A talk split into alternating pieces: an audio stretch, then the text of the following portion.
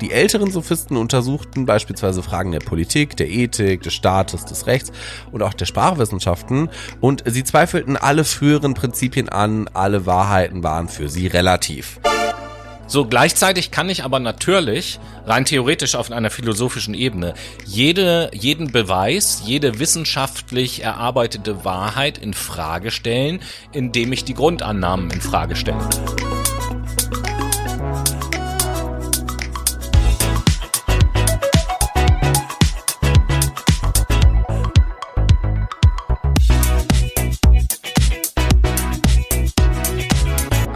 Wunderschönen guten Tag, liebe Menschen, und herzlich willkommen zu einer neuen Folge Fucked My Brain. Neue Woche, neues Glück quasi. Und äh, ich begrüße euch dementsprechend herzlich mit einem Fines Coronate Opus, das bedeutet, der Abschluss krönt das Werk und ist der Wahlspruch auf den Seychellen, wo Tobi und ich heute zu Besuch sind. Dementsprechend, was geht, Tobi? Ja, wir kommen gerade vom Strand und haben gedacht, jetzt mal kurz so ein bisschen podcasten, alles entspannt. Das lässt sich ja aushalten auf den Seychellen, wo wir beliebtester und bekanntester, berühmtester, erfolgreichster Podcast diese Woche sind. Und von mir halt mhm. auch Hallo Menschen und herzlich willkommen zu unserer nächsten Philosophiefolge. Sie, heute begeben wir uns wieder mal auf den Stein des, der Weisen, setzen uns da äh, drauf und werden eine Runde rum philosophieren. Was haben wir denn heute vor, Tobi? Welche wundervollen philosophischen Schulen, beziehungsweise in welchem Zeitalter bewegen wir uns eigentlich noch und welche Schulen werden wir vorstellen? Ja, also wie ihr es an dem Titel der Sendung schon seht, äh, wir sind auf dem Antikmarkt unterwegs. Das heißt, mhm. wir sind, befinden uns immer noch in der antiken Philosophie. Da haben wir uns ja in den letzten Sendungen auch befunden.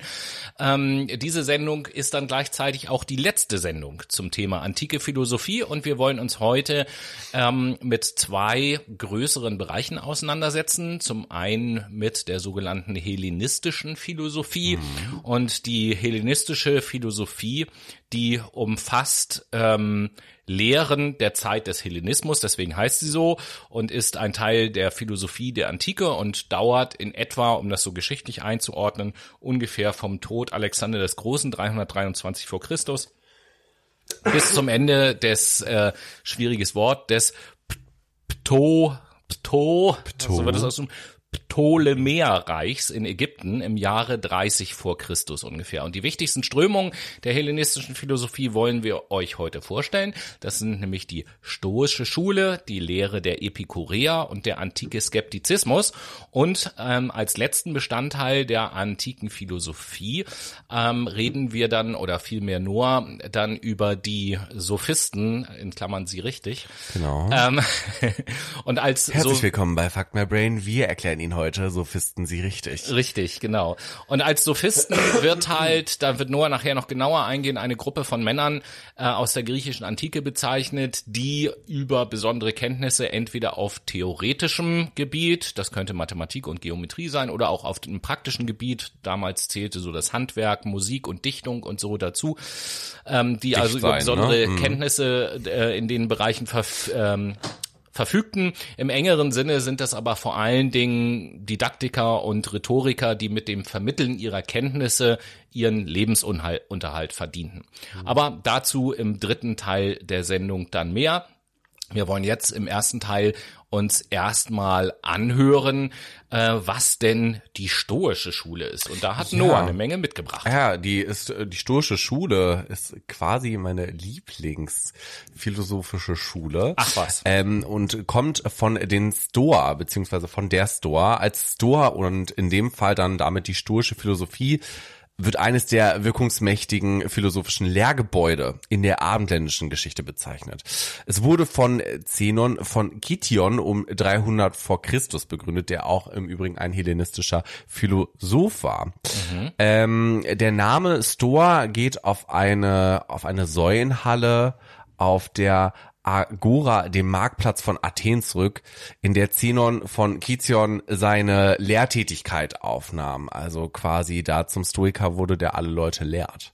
Mhm. Ähm, besonders in der stoischen Philosophie ist die kosmologische auf Ganzheitlichkeit der Welterfassung gerichtete Betrachtungsweise aus der sich ein in allen Naturerscheinungen und natürlichen Zusammenhängen waltendes universelles Prinzip ergibt im Das- Fokus. Das klingt nach heutigen Maßstäben, ich sag's jetzt mal so, sehr vegan.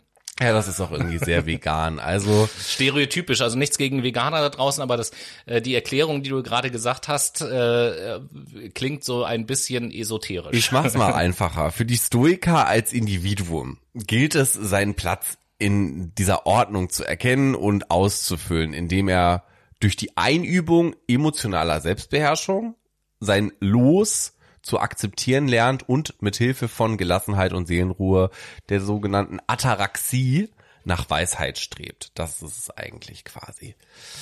Ähm, vielleicht, um das für euch geschichtlich einzuordnen, der Ursprung, der Stoizismus hat seinen Ursprung im antiken Griechenland und erstreckt sich über fast sechs Jahrhunderte in drei unterschiedlichen Strömungen, nämlich der antiken Strömung, der mittleren und der jüngeren Stoa. Und dabei bilden drei bekannte Philosophen, Seneca, Epiktet, Epiktet, oh Gott, diese Namen, ne? Und Marc Aurel im ersten und zweiten Jahrhundert nach Christus eigentlich die bedeutendsten Vertreter ab.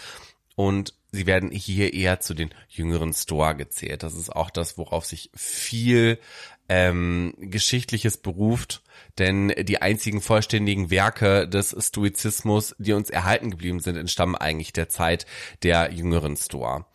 Ähm, in dieser umfangreichen philosophischen Strömung wird das Glück ähm, durch ein Negativ definiert.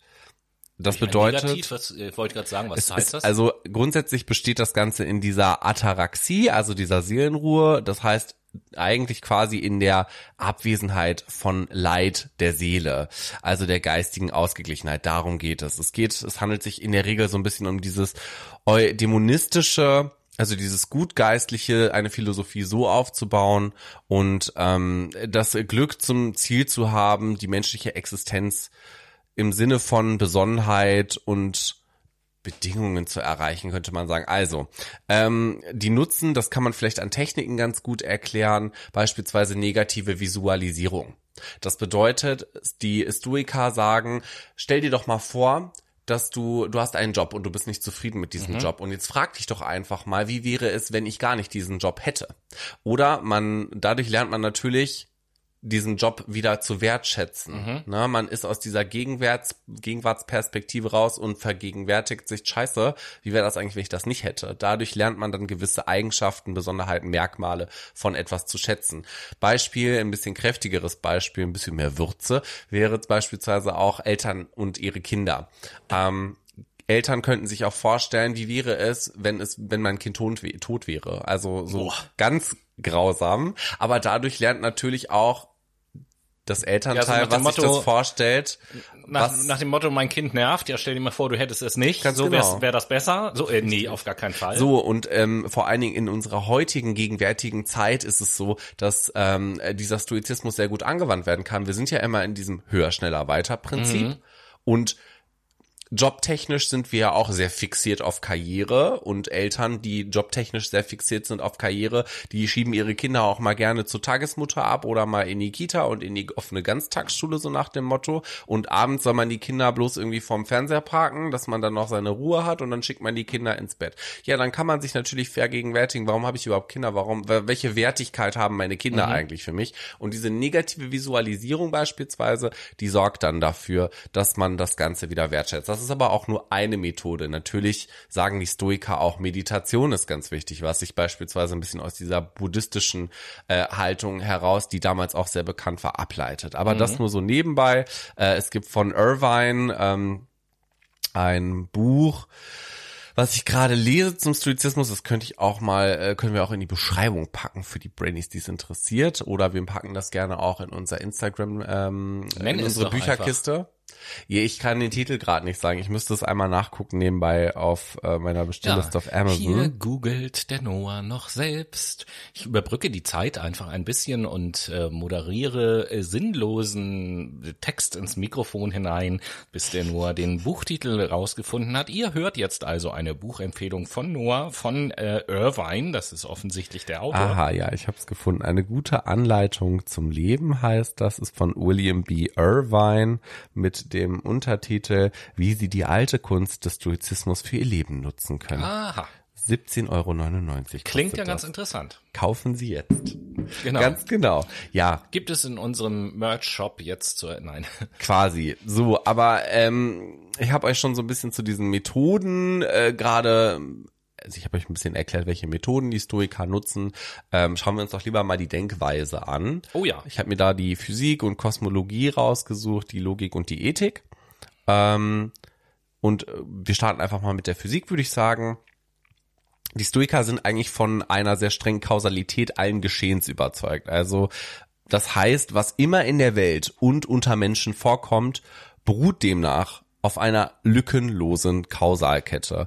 Und wo diese Kausalkette nicht nachweisbar ist, versagt unser Erkenntnisvermögen. Das ist zumindest deren Ansicht. Auch der Einzelne ist durch das Schicksal bestimmt und falls er sich gegen die Vorsehung stellt, ist auch dies selbst durch das Schicksal bestimmt. Also alles ist quasi so ein bisschen aneinander, alles hat einen Sinn. Alles passiert aus einem gewissen, ich glaube heutzutage sagen wir dazu auch gerne Karma heraus.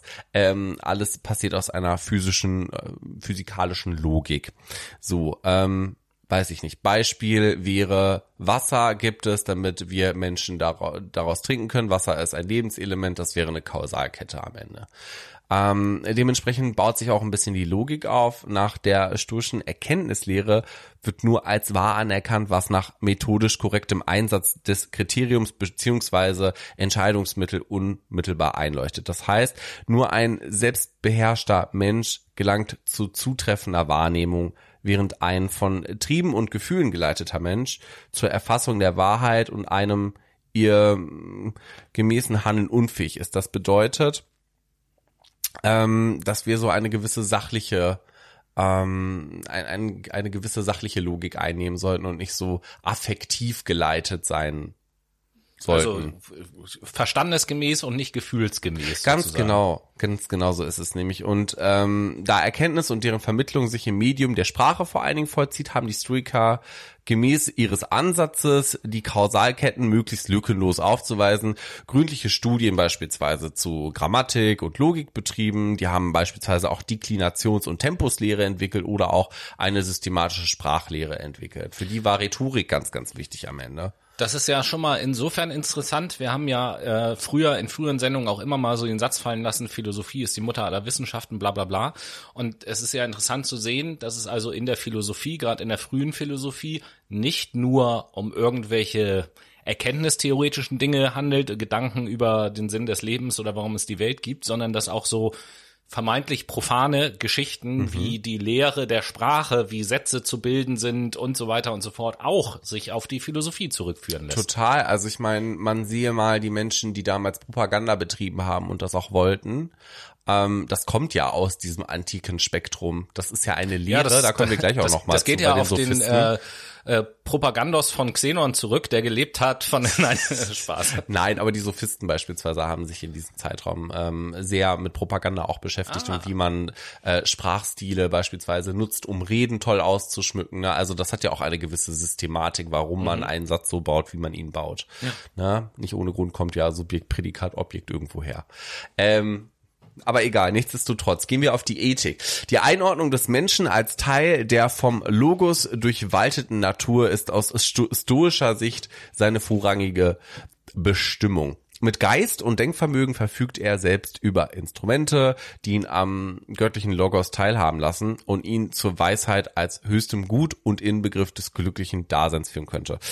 Ähm, Voraussetzung dafür ist ein Prozess der Selbsterkenntnis und der Aneignung zielführender Verhaltensweisen, Gewohnheiten und Haltung als Wegweiser dient dabei die eigene Vernunft als Motivator quasi, um letztendlich so einen Selbsterhaltungstrieb zu haben und nach Selbstverkommenheit zu streben. Mm, Das könnte man quasi übersetzen mit mm, ein lebenslanges Bemühen, um Selbstformung zu betreiben, ist quasi so die Herausforderung des Menschen, um letztendlich eine Aussicht in Richtung Seelenruhe des, dieser stoischen Weisheit zu bekommen. Das ist eigentlich so das, was im Vordergrund steht, auch ähm, ethisch steht immer im Vordergrund, diese Voraussetzung zu erfüllen, einer gewissen, ja, sich nicht dieser Affektkontrolle hinzugeben, also sachlich zu handeln und überlegt, ähm, Freiheit von Leidenschaften zu haben, selbstgenügsam zu sein und auch gewisser und diese Ataraxie halt wieder, ne? Also diese Unerschütterlichkeit zu haben.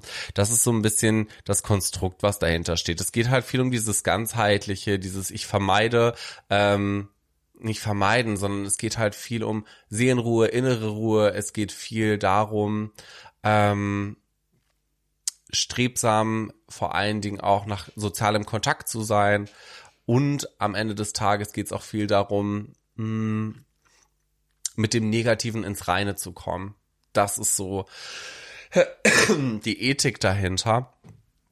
Quasi ähm, Angst, Ärger, Wut, diese Emotionen in sich selber zu integrieren und zu akzeptieren, anstatt diese wegzudrängen. Das ist so ein bisschen diese, diese ethische Haltung dahinter mhm. eigentlich.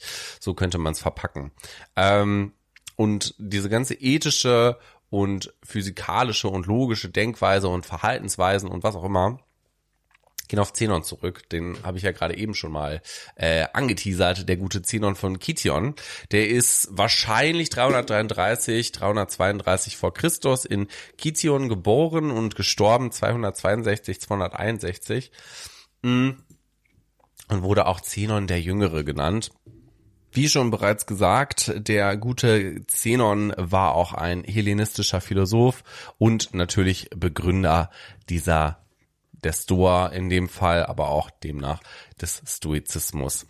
Und seine Reise beginnt eigentlich so 312 vor Christus. Da kam er nach Athen und hat da erstmal von dem Kyniker Krates von Theben gelehrt, danach auch von Megarikas Stilipon und von Diodorus Kronos und schließlich der Akademiker Poleman war dann auch sein Lehrer. Der hat ungefähr elf Jahre von den Leuten da gelehrt ähm, beziehungsweise wurde von denen gelehrt und so etwa 300 vor Christus begann er dann selber Philosophie zu lernen, äh, lehren. Damals war es halt so, dass es relativ wenig Orte gab oder beziehungsweise Schulen gab, wo man ja mal eben hingehen konnte und seine Schule errichten konnte. Ähm, und da es so wenig Ortsalternativen gab, traf er sich dann mit seinen Schülern in der Stor Polkile, ach Gottchen, ich kann das immer nicht aussprechen. Naja. Ja, alles gut. Ähm, das ist auf gut Deutsch übersetzt die bemalte Säulenhalle, ähm, die letztendlich ihre Philosoph, also die letztendlich der Stoa ihren philosophischen Schulnamen gab, sag ich mal dazu. Und ab dann ging es auch eigentlich schon los für Zinon. Der lehrte dann nämlich, dass das Ziel des Menschen sein müsste, tugendhaft zu leben und nicht seinen Begierden nachzugehen. Man sollte so ein bisschen kontrolliert sein. Den Wechselfällen des Lebens müsste man mit einer souveränen, gelassenen, philosophischen, eben stoischen Haltung ruhig begegnen. Und das wichtigste Ideal seiner Philosophie ist diese Apathei, Apatheia, ähm, die er die Abwesenheit von Affekten nannte. Also diese gewisse Affektkontrolle steht da auch wieder im Vordergrund und ähm, sie ist nach Zenon am besten zu erreichen durch Indifferenz gegen Schmerz und Lust gleichermaßen. Durch Kontrolle der Affekte erwirbt der Stoiker letztendlich aber nicht nur die Apatheia, sondern auch Weisheit. Der Mensch ist in seiner Absicht nach ein zu vernunftfähiges Wesen, dem es prinzipiell möglich ist, herrschaftsfrei zu leben und dementsprechend weise voranzuschreiten und zu leben. Und das war so ein bisschen ähm, ja sein seine Triebfeder könnte man sagen. Genau, das ist quasi so ein bisschen zu Zenon zu sagen, das was er gelehrt hat, das wie er quasi so ein bisschen historisch, ähm, im historischen Abriss unterwegs war und das, was die Stoiker gemacht haben. Ähm, wie gesagt, zusammenfassend, im Vordergrund steht eigentlich mehr so dieses, die Affektkontrolle zu haben, innere Ruhe, nach wertvollen ähm, oder nach guten Werten quasi zu leben und dieses, dieses Gutselige quasi in sich zu tragen und es auch nach außen zu tragen, wie auch ähm, das Ganze mit Weisheit zu ummanteln und so durch die Welt zu schreiten. Das ist so könnte man Stoizismus zusammenfassen, würde ich sagen. Ja Mensch, und dann würde ich vorschlagen, dass wir nach der inneren Ruhe jetzt ganz stoisch die äußere Lautstärke äh, feiern. Und das tun wir natürlich mit.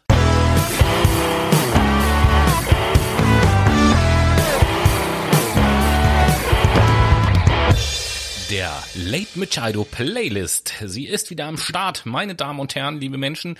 Ähm, ja, Noah, was mhm. packst du denn als erstes auf die Playlist diese Woche? Von einem meiner Lieblingskünstler, der hat auch so einen komischen Namen, Lauf heißt der. Mhm. Und äh, den Song, den ich heute das ist der Bruder von Ren, glaube ich. Quasi genau, richtig. Witzig, ich habe schon mal einen Song von Ren auf die Playlist Ach so, okay, gibt's auch, alles klar. Mit mit Sam Tompkins. Aber dieser soll zum Beispiel nicht sein. Tompkins. Genau, äh, Tell My Mother von Love wird heute auf die Playlist gepackt. Und du?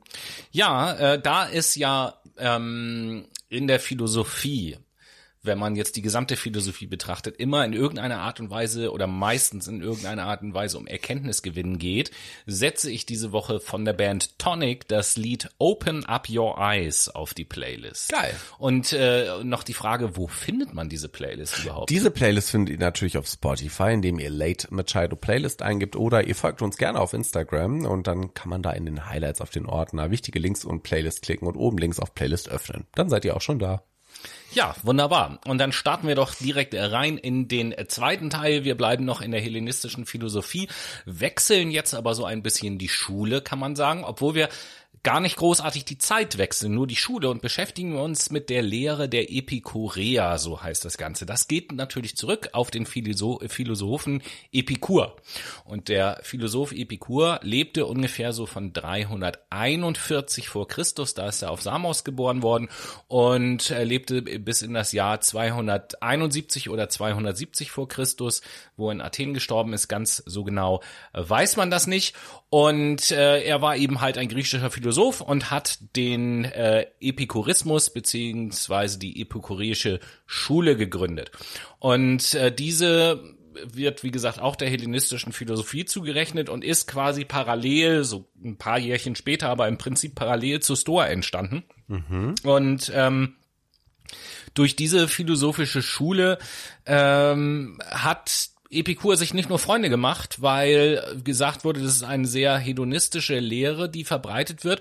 Und bis heute ähm, gibt es da zwischen den Anhängern und Gegnern ganz starke Polarisierungen, weil es äh, sehr verbreitete Missverständnisse von dem epikureischen Lustbegriff gibt. Da werde ich auch gleich noch ein bisschen drauf eingehen.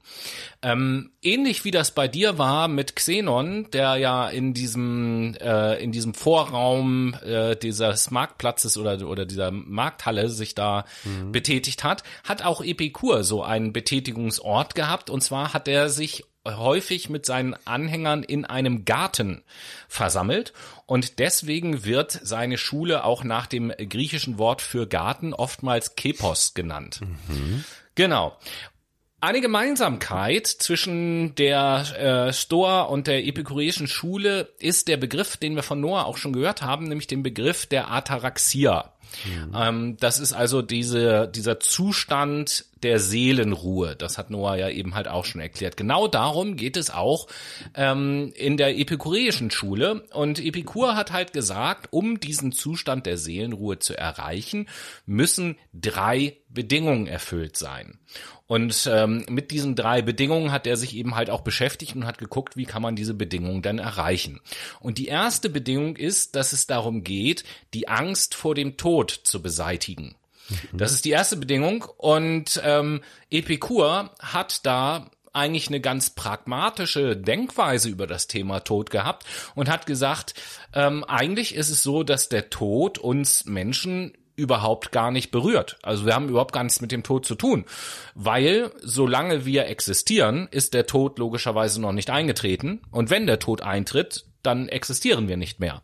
Also äh, geht uns der Tod eigentlich überhaupt gar nichts an, weil er nicht Teil des Lebens werden kann.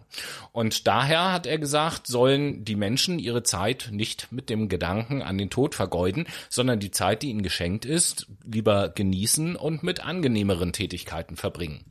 Klingt ja erstmal wahrscheinlich auch ganz äh, nachvollziehbar. Ja, Urlaub wäre doch ein gutes Stichwort in dem Sinn, oder? ja, also das ist auf jeden Fall, äh, also ich behaupte jetzt mal, Urlaub zu machen ist eine angenehmere Tätigkeit, als über den Tod nachzudenken. Ich glaube, das ja. Das sehe ich auch so. Okay. Oder Bier trinken, auch immer gut. Ja, und äh, also das ist der erste Punkt, äh, keine Angst vor dem Tod. Der zweite Punkt, der erfüllt sein muss, ist äh, die Befriedigung eines Mindestmaßes an Begierden. Und das ist jetzt ein Unterschied vielleicht auch zur Store, wo es ja eher äh, um, um, ich sag's jetzt mal so einfach, um den Verzicht geht, geht es bei Epikur nicht um den Verzicht. Und da ist eben halt dieses Missverständnis, was ich auch angesprochen habe. Äh, Befriedigung eines Mindestmaßes an Begierden. Wenn man jetzt einfach mal über das Wort Mindestmaß hinwegliest, Befriedigung von Begierden, dann kann man sagen, ja, okay, das ist ja total hedonistisch. Also jeder soll an seine Bedürfnisse denken und soll die erfüllen und dann erfüllt, führt er ein glückliches Leben. Das ist ja irgendwie total materialistisch mhm. und so. Mhm. Nein, so war es eben halt nicht gemeint, denn laut Epikur sind das Mindestmaß äh, drei Dinge. Man soll nicht hungern, man soll keinen Durst haben und nicht frieren. Das reicht aus. Wenn das äh, erfüllt ist, ähm, ohne dass man an irgendetwas anderem festhält, dann könnten Menschen glücklich leben. Und die dritte Voraussetzung, die erfüllt sein muss, um eben halt diese Seelenruhe zu erlangen, ist das sogenannte Hochhalten freundlich, freund, na, freundschaftlicher Gefühle. So hat er das genannt. Mhm. Und ähm, der hat das, oder es gibt so ein Zitat von ihm, das heißt, lebe im Verborgenen. Er hat nämlich gesagt, laut seiner Vorstellung sollte man sich aus dem Gedränge der Politik und der Gesellschaft zurückziehen und seinen Freundschaften pflegend zurückgezogen auf dem Land leben. Mhm. Und bei diesen drei Bedingungen, wenn ich auf dem Land lebe, meine Freundschaften pflege, wenn ich nicht hungern muss, keinen Durst haben muss und nicht friere und keine Angst vor dem Tod habe, dann, sagt Epikur, kann ich eben halt diese Seelenruhe erreichen. Und nochmal, dieses Missverständnis, das äh, besteht darin, dass halt viele Leute denken, dass Epikur, wie gesagt, hier einen sehr hedonistischen ähm, Lebensstil predigt, vor allen Dingen, wenn man hedonistisch nach dem heutigen Verständnis interpretiert, wo es äh, im Hedonismus ja darum geht, im Überfluss zu leben, sehr materialistisch zu sein, auch egoistisch zu sein und so. Und äh, wie gesehen geht's aber ähm, ja eher um eine Art, ich nenne das jetzt mal bescheidenen Hedonismus. Also schon das Streben nach dem eigenen Glück, aber eben geradezu anti antimaterialistisch bescheiden und zurückgezogen. Ja, das ist also die Lehre der Epikureer. Und dann haben wir noch ein dritten Bestandteil der hellenistischen Philosophie und das ist der sogenannte antike Skeptizismus. Erstmal, warum antiker Skeptizismus? Es gibt natürlich auch den Skeptizismus weit über die Antike hinaus. Wir betrachten aber hier in der in dieser Sendung nur den antiken äh, Skeptizismus. Und ähm, wenn wir von heute ausgehen, dann ist es ja so, dass die neuzeitliche Wortverwendung ähm, oftmals lediglich den Zweifel beschreibt, statt das Untersuchen und Forschen als Aus Ausgang des Denkens. Also wenn wir heute äh, über einen Menschen sagen, oh, der ist aber sehr skeptisch, dann äh, meinen wir, dass der Zweifel der Ausgang des Denkens ist und wir würden niemanden, der jetzt ein, ein Forscher ist und Dinge gründlich untersucht, als Skeptiker bezeichnen. Aber in der ursprünglichen Bedeutung geht es eben halt darum. Also der Skeptizismus ist erstmal ein Begriff zur Bezeichnung äh, der philosophischen Richtungen, die das systematische Hinterfragen und nicht den blanken Zweifel zum Prinzip des Denkens erheben und die Möglichkeit einer Erkenntnis von Wirklichkeit und Wahrheit in Frage stellen oder prinzipiell ausschließen. Ähm, und die Skepsis hat halt verschiedene Entwicklungsstufen durchlaufen. Ähm, wir erinnern uns in der letzten Sendung, als wir über die drei Superstars geredet haben, ja an den Satz, ich weiß, dass ich nichts weiß. Mhm. Und das gilt schon als eine frühe Form der Skepsis. Und äh, wir wollen uns, wie gesagt, heute auf die antike Skepsis beschränken. Und die antike Skepsis, die wird in zwei Hauptrichtungen eingeteilt. Zum einen in die sogenannte pyrrhonische Skepsis oder auch Pyrrhonismus genannt. Deren Begründer ist der Pyrrhon von Elis, Ähm, auf die Person komme ich nachher auch noch, gehe ich nachher noch ein. Und dann gibt es auch die sogenannte akademische äh, Skepsis, die schon ähm, in der platonischen Akademie auch vertreten wurde. Als, Langleber, als Langlebiger hat sich dann nachher die pyrrhonische Skepsis herausgestellt, ähm, bei der es sich nicht so um so eine institutionelle Schule handelt, sondern um eine Strömung, die noch am Ende des zweiten Jahrhunderts nach Christus lebendig war. Und diese beiden Strömungen, die will ich euch ähm, jetzt mal kurz vorstellen und will mal anfangen mit der kurzlebigeren, nämlich mit der akademischen Skepsis. Und der Begründer der akademischen Skepsis war, akademischen, genau, der akademischen Skepsis, so viele S, ey, war der Schulleiter äh, Akesilaos der von 266 bis 240 oder 41 das Oberhaupt ähm, der Akademie war, also der platonischen Akademie. Von der Zeit des äh, Akesilaos an herrschte für rund 180 Jahre die Auffassung vor, dass endgültige Urteile nicht möglich seien und man praktizierte quasi eine Urteilsenthaltung, die auch Epoche genannt wird in der Philosophie. Und dieser Zeitraum wird auch als jüngere Akademie bezeichnet. Da wurde also gesagt, dass weder Denken noch Wahrnehmen zur Gewissheit führen kann, weil es kein Kriterium für Wahrheit gibt.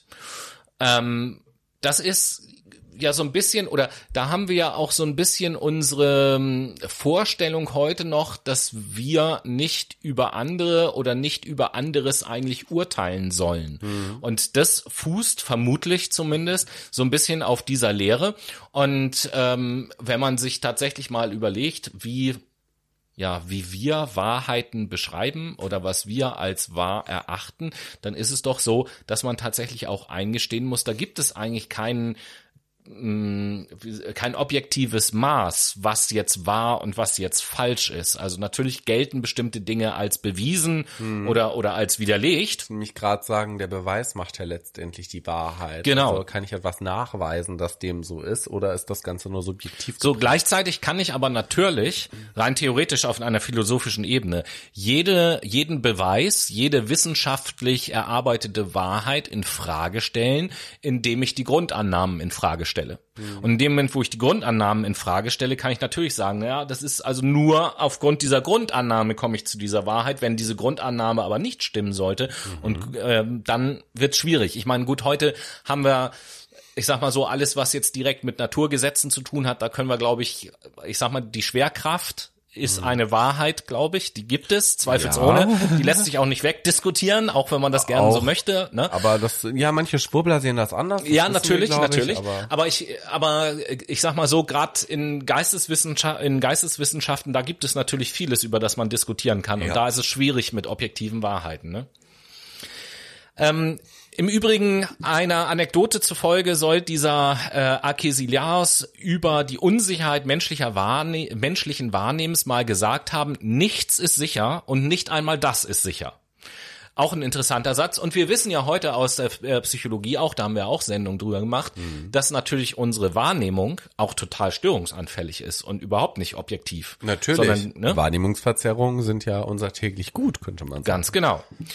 Ähm, ja, von diesem Akesilaos gab es auch, nach, äh, gab's auch Nachfolger, mehrere natürlich. Einer davon äh, heißt Karneades und der wird als gemäßigter Skeptisch, äh, Skeptiker gesehen und ähm, der hat eine Theorie möglicher Wahrscheinlichkeiten von Gewissheiten aufgestellt. Und das geht dann, glaube ich, ja schon in die Richtung, wie die Wissenschaften eben halt heute auch arbeiten, dass mhm. man sagt, wir richten uns nach Wahrscheinlichkeiten. Und wenn die Wahrscheinlichkeit groß genug ist, dann nehmen wir das als gegeben an, sozusagen. Ähm, ein gemäßigter Skeptiker war ähm, ebenfalls der letzte Schulleiter der jüngeren Akademie, äh, Philion von Larisa, der äh, von 158 äh, bis 83 vor Christus gelebt hat. Und Philion floh 88 vor Christus wegen politischer Auseinandersetzungen äh, in Athen nach Rom.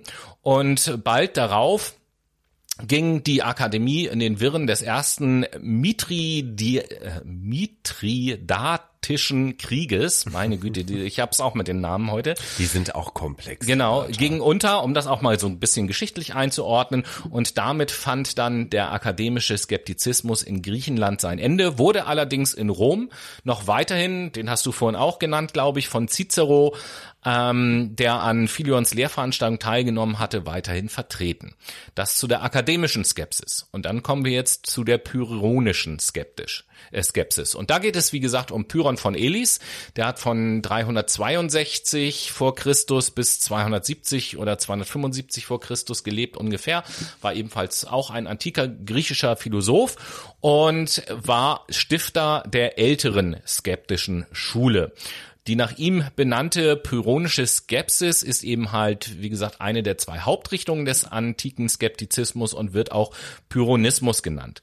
Äh, diese Lehre war bis mindestens Ende des zweiten Jahrhunderts nach Christus lebendig.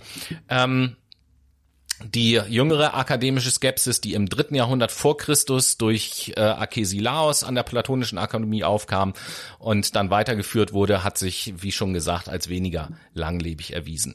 Pyrrhon steht in der Ethik auf der Seite der äh, rigorosen älteren Stoiker, haben wir ja mhm. eben halt auch schon was drüber gehört, die nur die Tugend selbst als gut anerkennen. Und Pyrrhon ging davon aus, dass völlig unerkennbar sei, wie die Dinge für sich sind.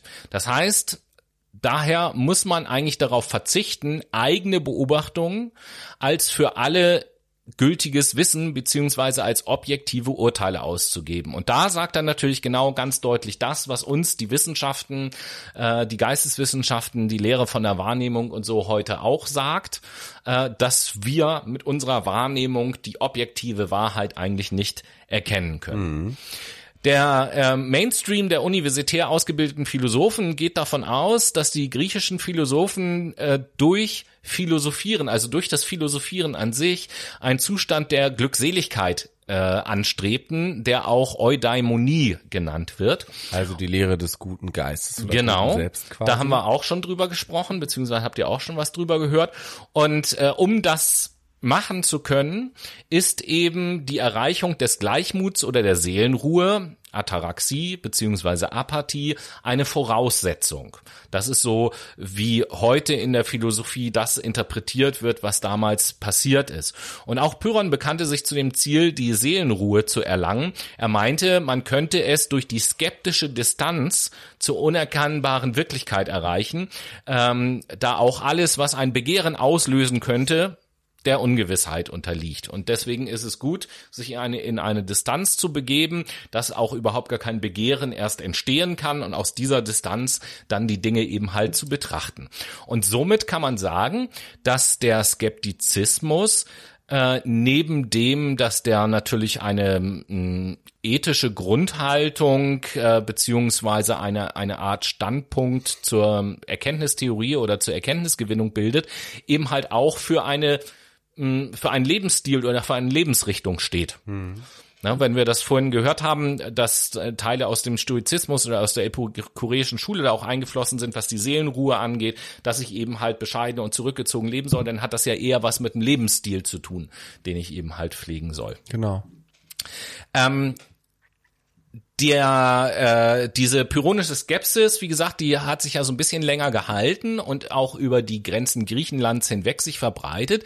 In der römischen Kaiserzeit zum Beispiel fand die pyrrhonische Skepsis und jetzt kommt wieder so ein schöner Name, den du äh, mögen wirst, mhm. ähm, in Sextus Empiricus. Mhm. Ähm, der im späten zweiten Jahrhundert lebte, ein letztes Mal einen bedeutenden Vertreter. Und da finde ich so schön den Namen Empiricus, empirische Wissenschaften und so. Genau. Das hängt also alles so ein bisschen mit dieser ganzen Geschichte und mit den Leuten, äh, die diese Geschichte geprägt haben, mhm. zusammen.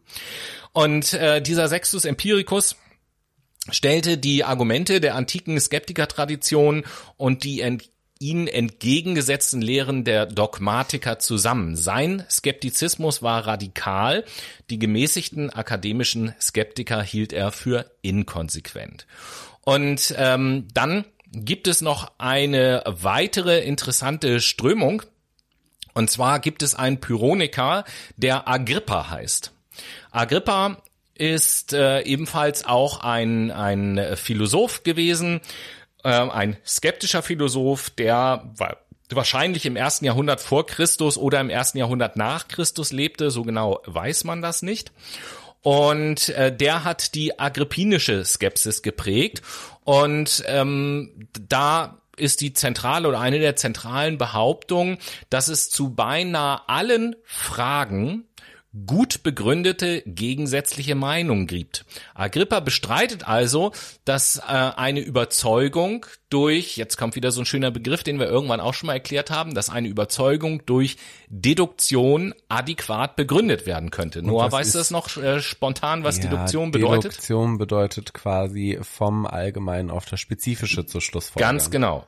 Ja, also eine, eine Form des Schließens, der deduktive Schluss sozusagen. Das und auch in der Wissenschaft ja quasi. In De äh, Deduktion und Induktion quasi ist genau. ja ein verbreitetes Mittel, um Hypothesen zu überzeugen, äh, zu formulieren. Genau. Und zu prüfen. Und Agrippa hat eben halt gesagt, ich kann durch Deduktion äh, kann ich das gar nicht tun und kann das nicht letztendlich begründen, ähm, weil man bei der Begründung entweder unweigerlich genötigt wird, ähm, in der Suche nach Gründen immer weiter zu gehen, immer tiefer zu gehen, so dass man dann in ein, jetzt kommt wieder ein kompliziertes Wort, ich erkläre es aber auch gleich, dann in einen sogenannten Infinity, äh, infiniten Regress gerät. Ähm, oder aber das Rechtfertigungsverfahren muss an einem willkürlichen Punkt abgebrochen werden oder man fängt an, zirkulär zu argumentieren. Das sind halt seine Gründe, warum die Deduktion nicht ausreicht. Jetzt kurze Erklärung zum infiniten Regress, damit ihr auch wisst, was das bedeutet. Leitet sich ja von Infinity ab, also Unendlichkeit, oder? Ja, man, also der infinite Regress ist im Prinzip, wenn ich eine Reihe an Argumenten habe, ja. dann ähm, ist es so, dass sozusagen jedes folgende Argument von dem vorhergehenden Argument entweder abhängt oder durch dieses Argument erst vorgebracht wird. Ja. Und er sagt, wenn ich sozusagen versuche, immer tiefer in eine Begründung reinzugehen, wir können es vielleicht einfacher machen. Ne? Wenn, wenn du irgendeine Behauptung mir gegenüber tätigst. Der Himmel ist blau. Zum Beispiel. Und ich sag, warum? Dann begründest du mir das. Und dann frage ich wieder, warum? Warum? Ich kann jetzt unendlich weit warum fragen und je äh, häufiger ich warum frage, desto größer die Wahrscheinlichkeit, dass du anfängst, entweder in so eine zirkuläre Argumentation zu kommen mhm. oder Argumente zu bringen, die dann voneinander abhängen oder aufeinander aufbauen. Mhm. Und das bietet dann natürlich kein zusätzliches Erklärungspotenzial mehr. Und daher hat der Agrippa eben halt gesagt, ähm, dass dieses deduktive Schließen auch nicht zu einer wirklichen Wahrheit führen kann. Und diese Situation hat auch einen Namen, die, ne, die heißt nämlich Agrippa-Trilemma. Oder später in leicht abgewandelter Form gab es äh, einen Wissenschaftler namens Hans Albert, der hat das Münchhausen-Trilemma begründet. Und äh, das benutzt äh, oder das Münchhausen-Trilemma ist sehr ähnlich diesem Agrippa-Trilemma. Da wollen wir jetzt hier nicht tiefer drauf eingehen, wenn euch das mal äh, interessiert. Gerne Agrippa-Trilemma oder, oder Münchhausen-Trilemma mal in die erste Folge der Philosophie-Reihe reinhören. Ich habe das, glaube ich, mal erklärt. Münchhausen? Ja. Das kann gut sein, das weiß ich jetzt allerdings auch. Ich meine, das war die universitäre Lehre. That is good possible, wie der Italiener zu sagen pflegt, würde ich ja, mal sagen. Natürlich, klar. Ja, damit soll es das für den zweiten Teil auch gewesen sein. Die Lehre der Epikureer und der antike Skeptizismus. Und äh, um geistig durchatmen zu können, steigen wir jetzt nochmal ein in die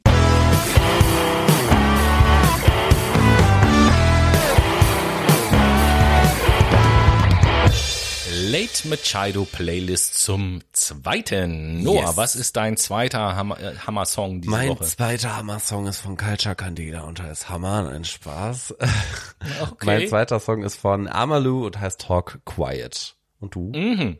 Ja, äh, da wir es hier in der Philosophie ja immer mit alten Männern zu tun haben, die auf Steinen sitzen, Klar. habe ich hier als äh, zweiten Song von der Combo Red Light King das Lied Old Man. Geil. Ja, und damit sind wir im letzten Teil unserer Philosophie-Folge und wir haben es äh, vorhin schon angeteasert Sophisten Sie richtig. Genauso funktioniert das. Das war's für heute. Spaß. Nein, wir kommen jetzt zum äh, Sophismus. Ähm, auch eine philosophische Strömung, beziehungsweise der Sophismus ist nicht nur eine Strömung, sondern auch eine Art Mitte. Warum ich das sage, erkläre ich euch nämlich jetzt. Der Sophismus oder auch das Sophisma steht im Griechischen für sowas wie ausklügeln oder aussinnen. Grundsätzlich ist es nämlich ein logischer Scheinbeweis, ein mit den Mitteln der Logik bewusst herbeigeführter Trugschluss. Derartige Sophismen herzustellen war nämlich im fünften Jahrhundert vor Christus ein bevorzugtes Stilmittel der Sophisten, ähm, mit deren Hilfe sie die von ihnen postulierten oder postulierte menschliche Subjektivität von Erkenntnissen versuchten zu untermauern. Ja gut, jetzt wissen wir, was Sophismus ist, aber was machen die Sophisten eigentlich? Das ist nämlich viel spannender. Die Sophisten sind nämlich eine Gruppe von griechischen vorsokratischen, ihr erinnert euch, warum es wichtig ist, vorsokratisch, vorsokrates, vorsokratischen Philosophen, die in die Geschichte der antiken Philosophie unter der Bezeichnung Lehrer der Weisheit und der schönen Rede eingegangen sind. Eigentlich kann man alle Menschen, die ab der zweiten Hälfte des fünften Jahrhunderts vor der Zeitrechnung Christus in Griechenland lebten, als Sophisten bezeichnen. Weil sie nämlich zum Teil gegen Bezahlung die Lehre der Sprechkunst, des Denkens und des Prozessierens angeboten haben. Und deswegen ähm, kann man die eigentlich so alle als Sophisten taufen. Ähm, aber nicht nur das haben sie gemacht, genauso zeigten sie auch besondere Methoden des Auftretens, des Handelns und des selbstständigen Denkens. Also quasi so ein bisschen präsentieren und argumentieren, würde ich heute dazu sagen. Mhm. Ähm, und gut reden schwingen. Die Sophisten waren nämlich tatsächlich auch sehr gute Rhetoriker, aber dazu kommen wir gleich. Ähm, das war's nämlich jetzt erstmal so zur Definition. Ich will jetzt mal ein bisschen in diesen geschichtlichen Background einsteigen. Um die Zeit des fünften Jahrhunderts vor Christus entwickelten sich nämlich in vielen griechischen Staaten beziehungsweise Stadtstaaten Demokratien.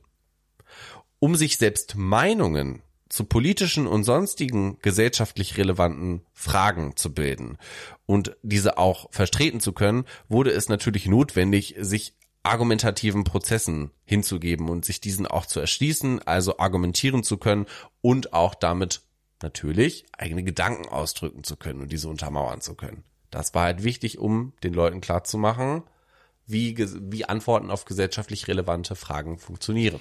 Und das ist ja tatsächlich etwas, was heute noch genauso relevant ist. Ganz genau. Das macht man zum Beispiel im Bundestag zumindest die Leute, die es dann drauf haben. Ja, gut, da muss man auch noch mal differenzieren, aber ich sag's mal so, auch nicht jeder Sophist damals war bestimmt ein guter Sophist. Es gibt immer gute und schlechte, jeder hat seine Qualitäten. So, aber um natürlich auch ähm, gut argumentieren zu können und gut antworten zu können, schloss das ja auch umfangreiche Sachkenntnisse rein ein und auch eine hervorragende Rhetorik wenn wir jetzt mal in Richtung Rhetorik und Sachkenntnisse gehen, könnte man da die damalige Oratorik nennen. Das ist die Kunst der Propagande, propagandinistischen Rede.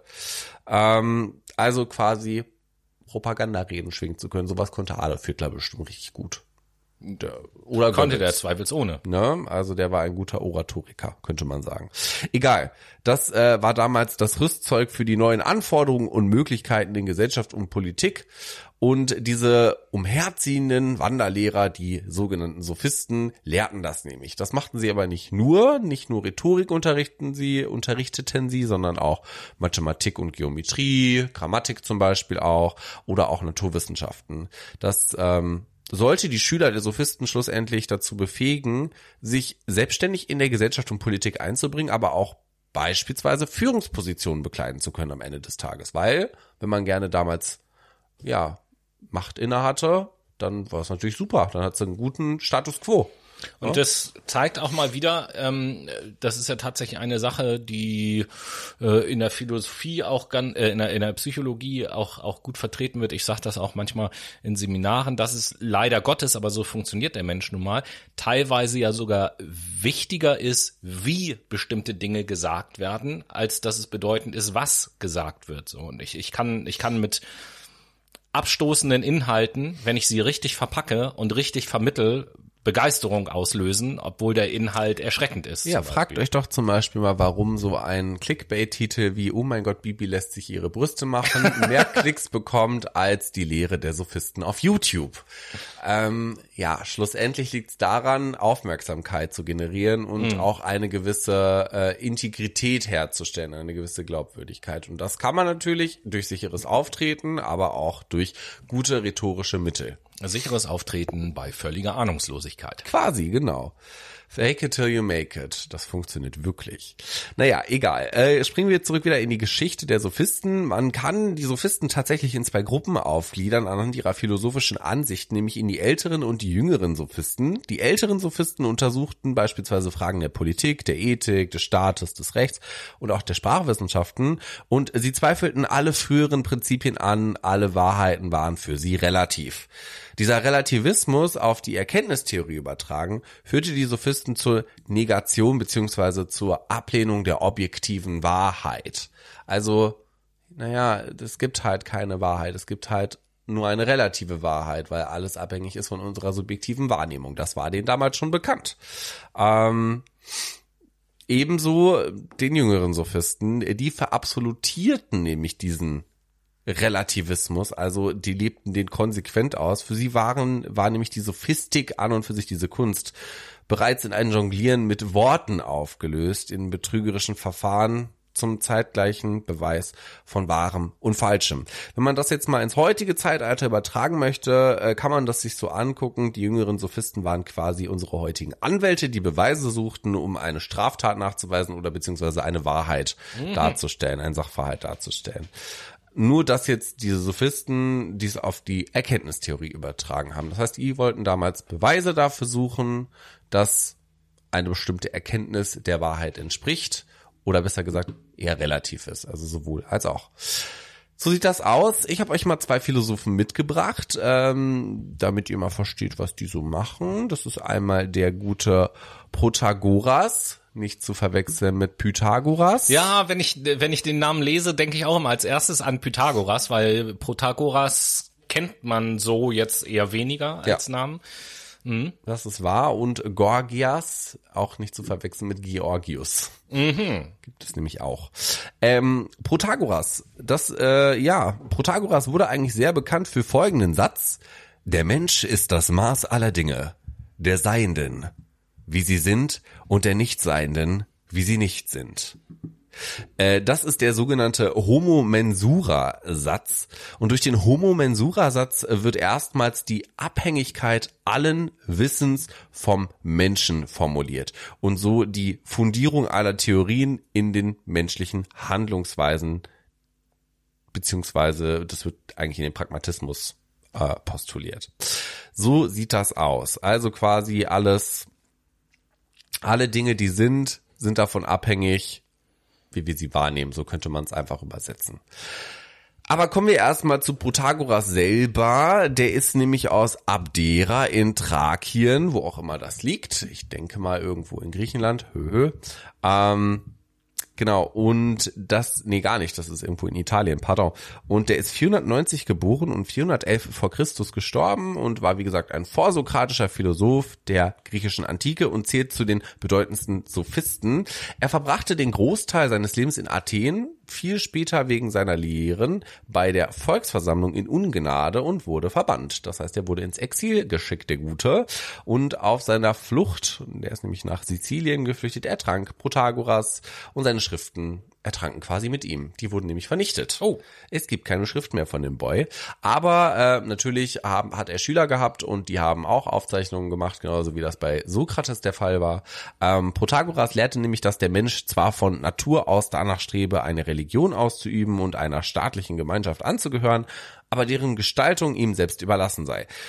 Für Protagoras gab es nämlich keine ewigen oder objektiven und allgemein verbindlichen Wahrheiten, sondern nur eine subjektive Sicht auf die Dinge.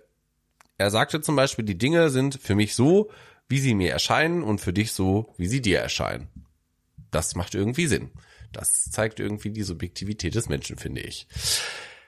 Neurobiologisch konnte das zum Beispiel nämlich auch gezeigt werden, dass äh, der menschliche eigene Körper tatsächlich die Wahrnehmung der Umwelt bestimmt. Jetzt äh, als kleines Beispiel, fühlt man sich in einem großen Körper, ist man zum Beispiel ein riesiger Zyklop, der vier Meter lang ist, so wird einem die Welt automatisch kleiner vorkommen. Macht irgendwie Sinn. Wenn ich vier Meter groß bin, sind die Menschen unter mir irgendwie kleiner. Ja, ja. Äh, ich habe da einen ganz anderen interessanten Gedanken zu dem Lass Thema. mich das, im Sinn. behalt den Gedanken, Ja, lass mich bitte. das Beispiel zu Ende führen. Fühlt man jedoch, äh, fühlt man sich zum Beispiel in einem kleinen Körper, wie zum Beispiel in einer Barbie, die 40 Zentimeter Länge hat, so wird die Welt als viel größer wahrgenommen, obwohl der retinale Input, also das, was quasi auf der Linse ankommt, völlig der gleiche ist. Naja, so jetzt zu deinem Gedanken, Tobi. Ja, äh, gar nicht mal so sehr auf die Körpergröße bezogen. Wenn ich, wenn ich mal an die Entwicklung des Menschen denke, dann ist ja die als als Baby, wo ich noch völlig auf fremde Hilfe angewiesen bin, ist ja die Welt riesengroß, also schein schier unerreichbar groß.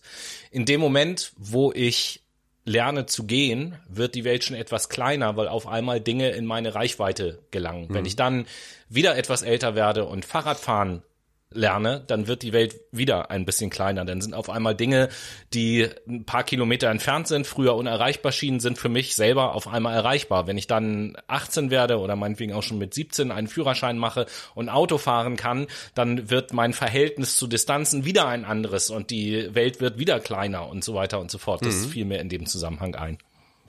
Ja, das ist wahr und ähm, ja, passt ja auch irgendwo auf. Ja, es passt ungefähr ins Beispiel. Ja, das, das hat natürlich jetzt nichts mit der Körpergröße zu tun, so, aber das hat ja mit den, äh, sagen wir mal, mit den eigenen Fähigkeiten zu tun. Wenn die Ausprägung meiner Fähigkeiten steigt, dann wird die für mich umgebende Welt so gesehen kleiner, dass Dinge in meine Reichweite auf einmal gelangen. Das überträgt sich auch gefühlt auf jeden äh, menschlichen Erkenntnisbereich, finde Mhm. ich. Ne? Also auch wenn ich Herr meiner Sinne bin und beispielsweise Herr kom meiner Kompetenzen bin, werden Probleme kleiner oder kommen mir kleiner vor. Ja, Also das funktioniert auch im psychischen Sinn. Total. Ja. Von daher, was der Protagoras da erzählt hat, das ist gar kein Quatsch. Ne? Im Übrigen, äh, Protagoras ist auch einer der ersten prominenten Vertreter des Sensualismus beziehungsweise auch des Agnostizismus. Das ist eine Religionsart, die besagt, dass man nicht unbedingt an Gott glaubt, sondern an sich selber quasi. Äh, naja, da Nicht muss ich jetzt mal so unbedingt- einhaken. Der Agnostizismus unterteilt sich auch nochmal in, in starken und schwachen Agno Ja, es gibt agnostischer Agnostizismus beispielsweise, das gibt's auch noch. Ja, Agnostiker, Agnostiker ist ja, das muss man ja abgrenzen von jemandem, der jetzt überhaupt gar nicht an Gott glaubt. Ein Agnostiker sagt, ich kann nicht wissen, ob es Gott gibt oder nicht. Und die Beantwortung der Frage macht aber auch für mein Leben überhaupt gar keinen Unterschied. Richtig. Deswegen bin ich ein Agnostiker, habe ich damals mit 17 gelernt von Charlene. Grüße gehen an dich raus. Dein Videoprojekt für deine Erzieherausbildung damals war der. Grüße. War der Shit. Aber äh, ja, er erklärt es eigentlich ganz cool, was Agnostizismus für ihn ist. Nämlich in seiner Abhandlung 415 vor Christus schrieb er über die Götter, was die Götter angeht, so ist es mir unmöglich zu wissen, ob sie existieren oder nicht, noch was ihre Gestalt sei. Die Kräfte, die mich hindern, es zu wissen, sind zahlreich und auch die Fragen ist verworren und das menschliche Leben zu kurz dafür. Ta ta ta ta. Na, so ist das. So viel erstmal zu Protagoras. Jetzt kommen wir zur Gorgias. Wie gesagt, nicht zu verwechseln mit Georgius. Ähm, Gorgias aus Leontinioi auf Sizilien ist etwa 480 vor Christus geboren und 380 nach Christus gestorben. Ähm, finde ich, ich finde diese Zeitangaben immer so ein bisschen schwierig, weil er ist scheinbar 100 Jahre alt geworden. Das glaube ich nicht. Das müsste schon eine absolute Ausnahmeerscheinung damals gewesen sein. Vielleicht war er ja auch ein Gott, wer weiß es. Er gehörte natürlich auch zu den Hauptvertretern der Sophistik. Und der gute Boy genoss hohes Ansehen, besonders in Athen, was sich daran zeigte, dass er eine Epitaphios, also eine Grabrede auf athenische Kriegsgefallene schreiben durfte.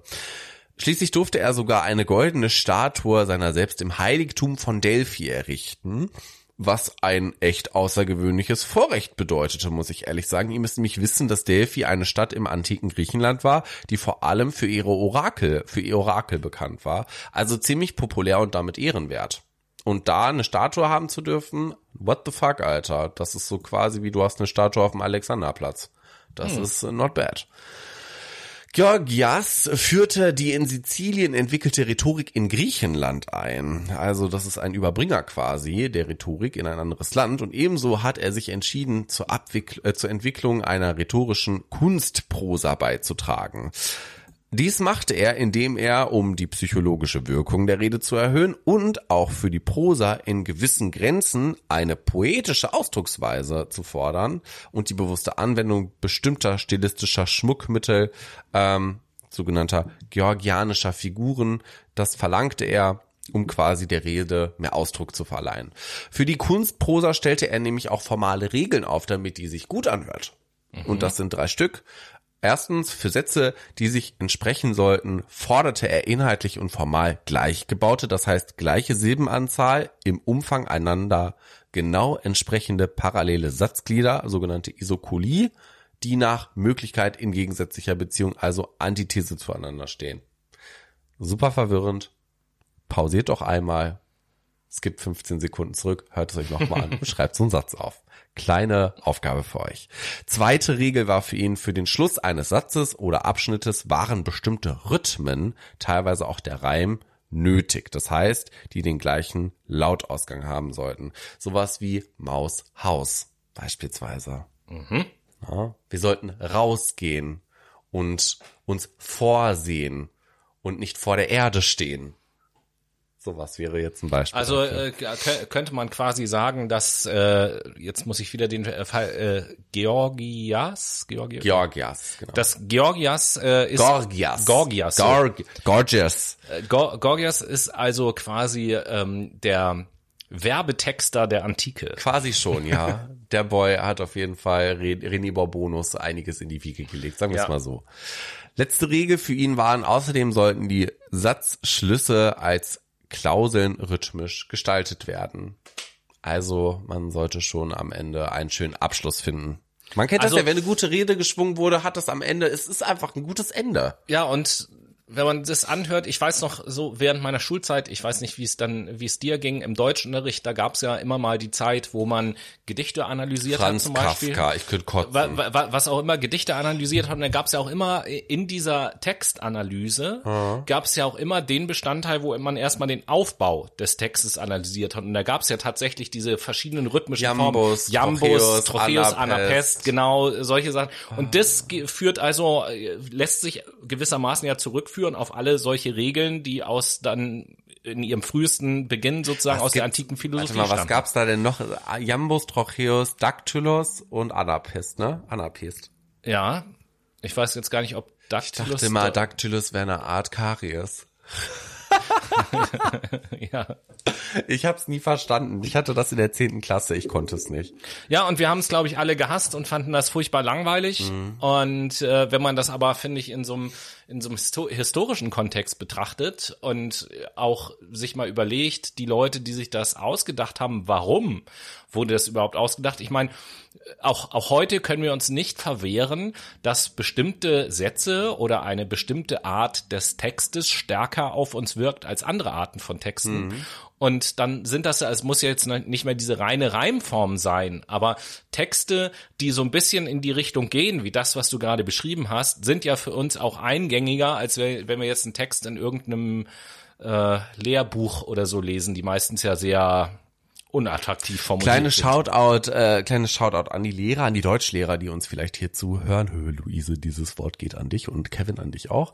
Ähm, erklärt doch einfach mal den lieben Leutis, euren Schülern, woher das kommt. Dann gibt da, da ist auch eine gewisse sinnstiftende Perspektive hinter, weil Ja. ich beispielsweise hab's halt gelernt und dachte mir so, Alter, wofür brauche ich das? Keine Ahnung, woher das kommt, keine Ahnung, wo ich das verorten soll. Lösche ich. Ich habe ich hab mir immer schon die Fragen gestellt, warum ähm, im Deutschunterricht zum Beispiel die Texte gelesen werden, die da gelesen werden. Warum nimmt man nicht moderne Texte, moderne Themen, was die Jugendlichen von heute irgendwie betrifft, wo die Bezug zu haben und wendet dann aber diese älteren Sachen genau darauf an. Warum, wir haben jetzt gerade eben scherzhaft gesagt, äh, dass das also der Werbetext der Antike ist. Warum nehme ich nicht mal Werbeslogans von heute, die die Leute kennen und mache da mal diese theoretische Textanalyse, was ist das für ein Versmaß, was ist da für ein Rhythmus drinne und so weiter und so fort. Ja, warum macht man das nicht? Das kann ich dir nicht beantworten. Es gibt halt gewisse Länderministerien für Bildung, Ja, ich wollte- das war sagen, dann, das rhetorische ist der Frage. Lehrplan. Ne? Also ich wäre da ganz bei dir, dass man das auf die heutige Zeit überträgt. Ich wäre auch beispielsweise dafür, dass man viel mehr Körpersprache im Deutschunterricht lernt. Das ist sehr wichtig in Vorstellungsgesprächen oder auch letztendlich, wenn man Präsentationen halten muss, wenn man in der Wirtschaft arbeitet. Viele Leute arbeiten in der Wirtschaft. Mhm. Aber ich glaube, da reden wir vor eine Wand. Ne? Vermutlich. Sollte auch mehr Psychologie gelehrt werden in der Schule, aber Ja, bevor die äh, Lehrpläne äh, und das gesamte methodisch-didaktische Konzept nachhaltig umgestellt werden, muss, werden wahrscheinlich noch tausend Jahre vergehen oder so, keine Ahnung. Ja, was auf jeden Fall äh, der Fall sein wird, ist, dass nur eine Woche vergeht bis zu unserer nächsten Folge. Wir sind nämlich am Ende unserer heutigen Folge. Richtig, angelangt. richtig. Und damit äh, verabschieden wir uns ja auch aus der antiken Philosophie und werden mit unserer nächsten Philosophiesendung dann den Bereich der mittelalterlichen Philosophie eröffnen. Also da ein Epochenwechsel sozusagen. Und Noah hat es gerade gesagt, äh, am Ende dieser Sendung nächste Woche, liebe Brainies, hören wir uns nochmal wieder. Dann mit einer locker luftigen äh, Sommerparty-Folge. Dann das wird die letzte Folge vor unserer Sommerpause sein. Sie, bis wann geht die, Tobi? Die Sommerpause geht bis Anfang September. Ich glaube, am 11. September oder so sind wir zurück. Erzählen wir euch auch nächste Woche. Der 11. September. Ja, ähm, ist halt ein Montag. Ich glaube, das war das das war der 11. Ich weiß jetzt nicht ganz genau. Ähm, sage ich euch dann oder sagen wir euch dann aber nächste Woche auch nochmal verlässlich, aber keine Sorge, wie ihr das von uns auch schon kennt. Der 12. Der 12. Dann ist es der 12. September. Ähm, aber keine Sorge, wie ihr das auch von uns schon kennt in den Sommerpausen. So ganz alleine werden wir euch nicht lassen. Das sei schon mal gespoilert. Lasst euch einfach mal überraschen, was in der Sommerpause sowohl hier auf Podcast-Ebene als auch auf unserem Instagram-Account so passiert. Da mhm. ist einiges geplant, um euch weiterhin zu unterhalten. Für diese Woche erstmal vielen Dank fürs Zuhören. Ich hoffe, es war einigermaßen interessant für euch und die letzten Worte hat äh, der wunderbare Noah. Ja, war schön mit euch. Ich gehe jetzt runter von meinem Stein. Ich bin nämlich totgebrutzelt und äh, werde mich jetzt noch im kühlen Wasser der See.